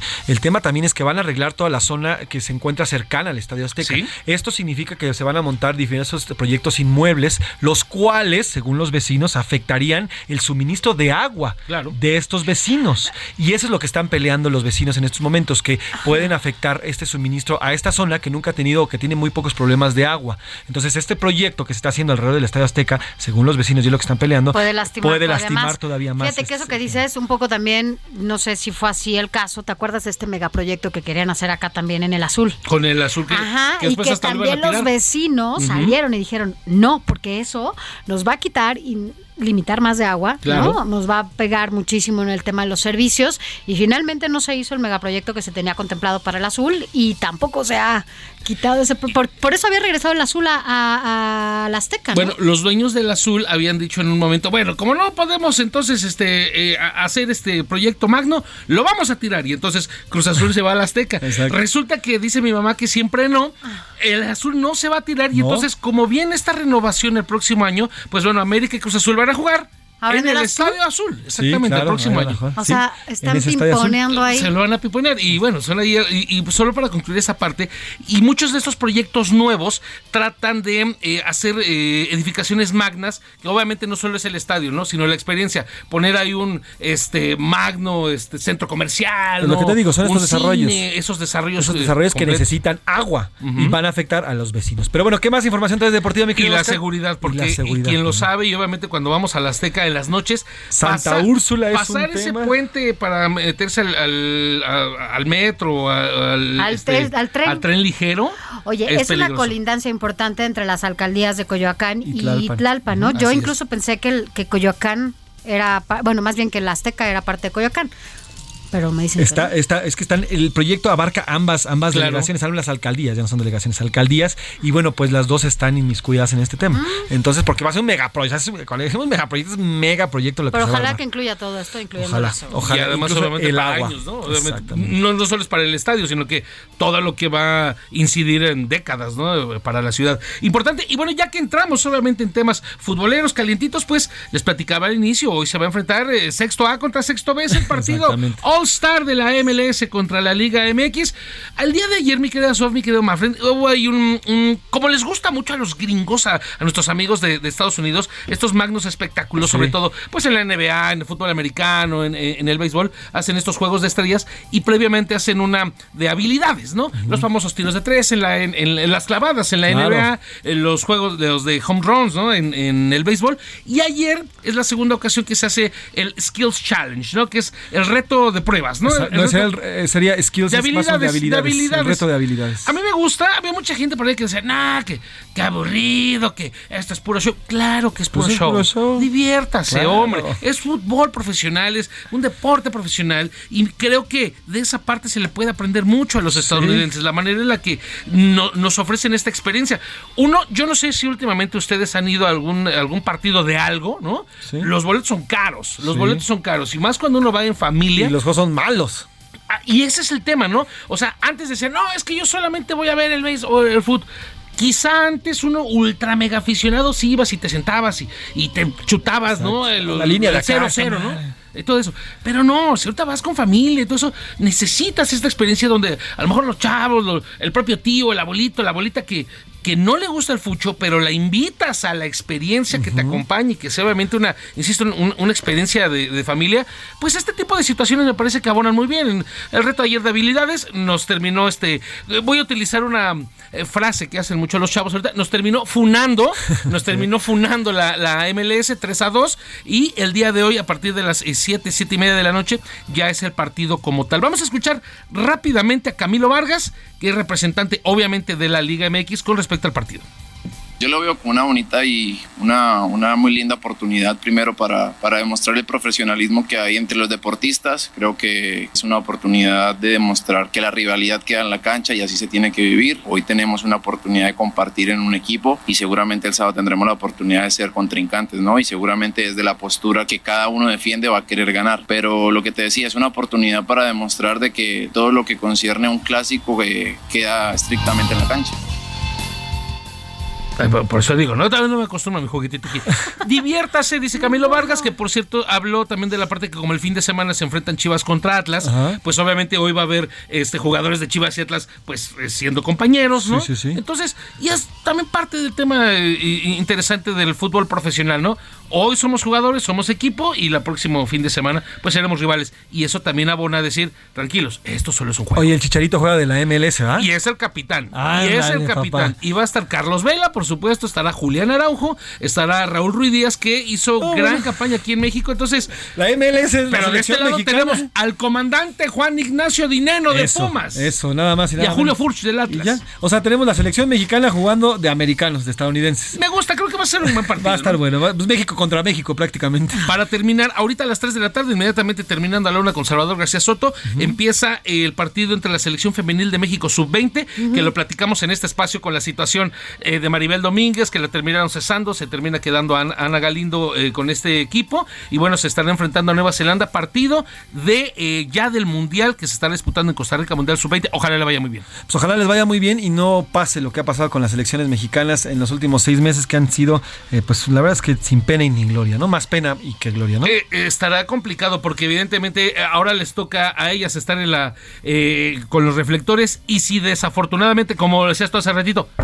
tocando madera, desafortunadamente les deportivamente les va a ir mal, seguramente van a recibir los raquetazos terrible arrastrando toda esta infamia que se ha venido. Totalmente. Muy mal. So, por cierto, rapidísimo, ya más para cerrar, my friend, Sofi, ¿saben que es una gran experiencia ver el béisbol en vivo? Sí, y hoy, por supuesto. El Harpelú, este estadio, el ¿Sabes ver a los no Diablos, es una gran dicho. experiencia. Voy Vayan. a ir, voy a ir, para- porque ya me dijeron que está. Si no han ido, la experiencia bien. en la grada es increíble, el juego Además es que, entre otras cosas, comes muy bien. Ah, Además, comes, sí. Muy bien. O sea, yo, yo hoy si me dijeran, y soy americanista de corazón, si me dijeran qué prefieres, sí, obviamente no el partido América Pumas, América Chivas, pero si qué prefieres si un partido de la América o un partido de los Diablos, definitivamente mueve a los Diablos Rojos del México. Hoy juegan, por cierto, están ya los playoffs. Los Diablos buscan su cetro número 17. No son campeones desde el 2014. Entonces, vamos a ver cómo les va a los Diablos Voy en a, la ciudad. voy a- y sabes también de qué tengo ganas de ir a un um, a ver un partido de básquet. Ah, también, pues Dicen que Con los capitanes en la G-League, vamos a avisarte, mi querida Sof, para, para ir a ver a los capitanes. para llevar. también, Pues también. ahí está.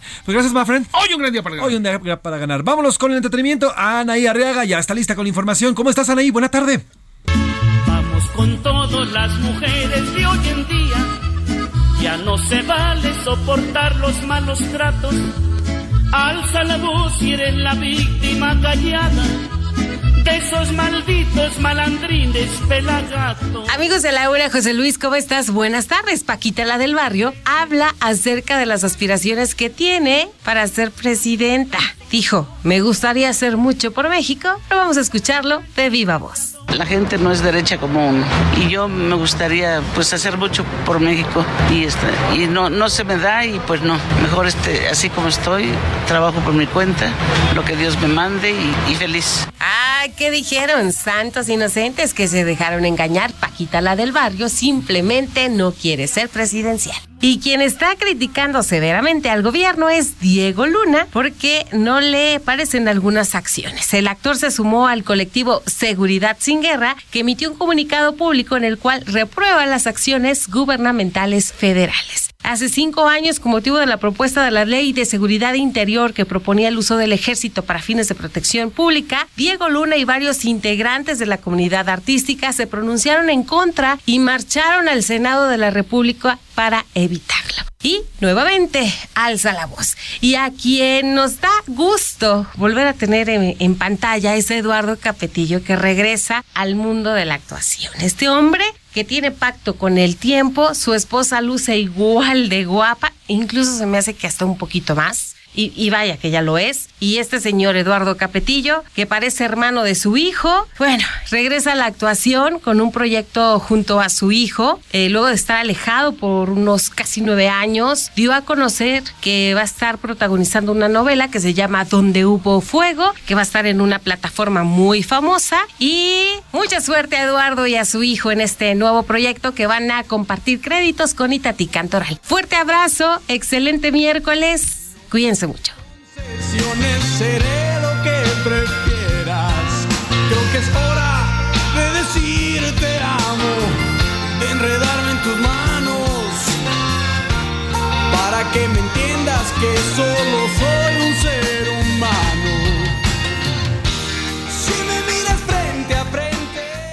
Gracias, Anaí Arriaga, por la información del entretenimiento. Oiga, otra información de último momento. El canciller Marcelo Ebrard habría vulnerado el principio de imparcialidad y neutralidad en la contienda de la gubernatura de Hidalgo al asistir a un evento del entonces candidato Julio Menchaca, quien por cierto ganó la elección este pasado mes de junio. Así lo determinó el Tribunal Ele- Electoral Local, determinó que aunque el canciller asistió a un evento proselitista en día inhábil, se, se demostró que tuvo una participación activa, porque tanto en el podium como en redes sociales realizó manifestaciones que constituían apoyo al entonces candidato a la gubernatura Julio Menchaca. Así que, bueno, pues el, Tribunal Electoral determina que eh, Marcelo Ebrard, el secretario de Relaciones Exteriores, favoreció al candidato a la gobernadora Hidalgo, el señor Menchaca, durante las campañas. Esta sala superior del Tribunal Electoral del Poder Judicial de la Federación, en esas determinaciones que está dando este, este martes, este miércoles, perdóneme, y bueno, pues ahí está lo dicho, lo dicho por eh, el Tribunal Electoral.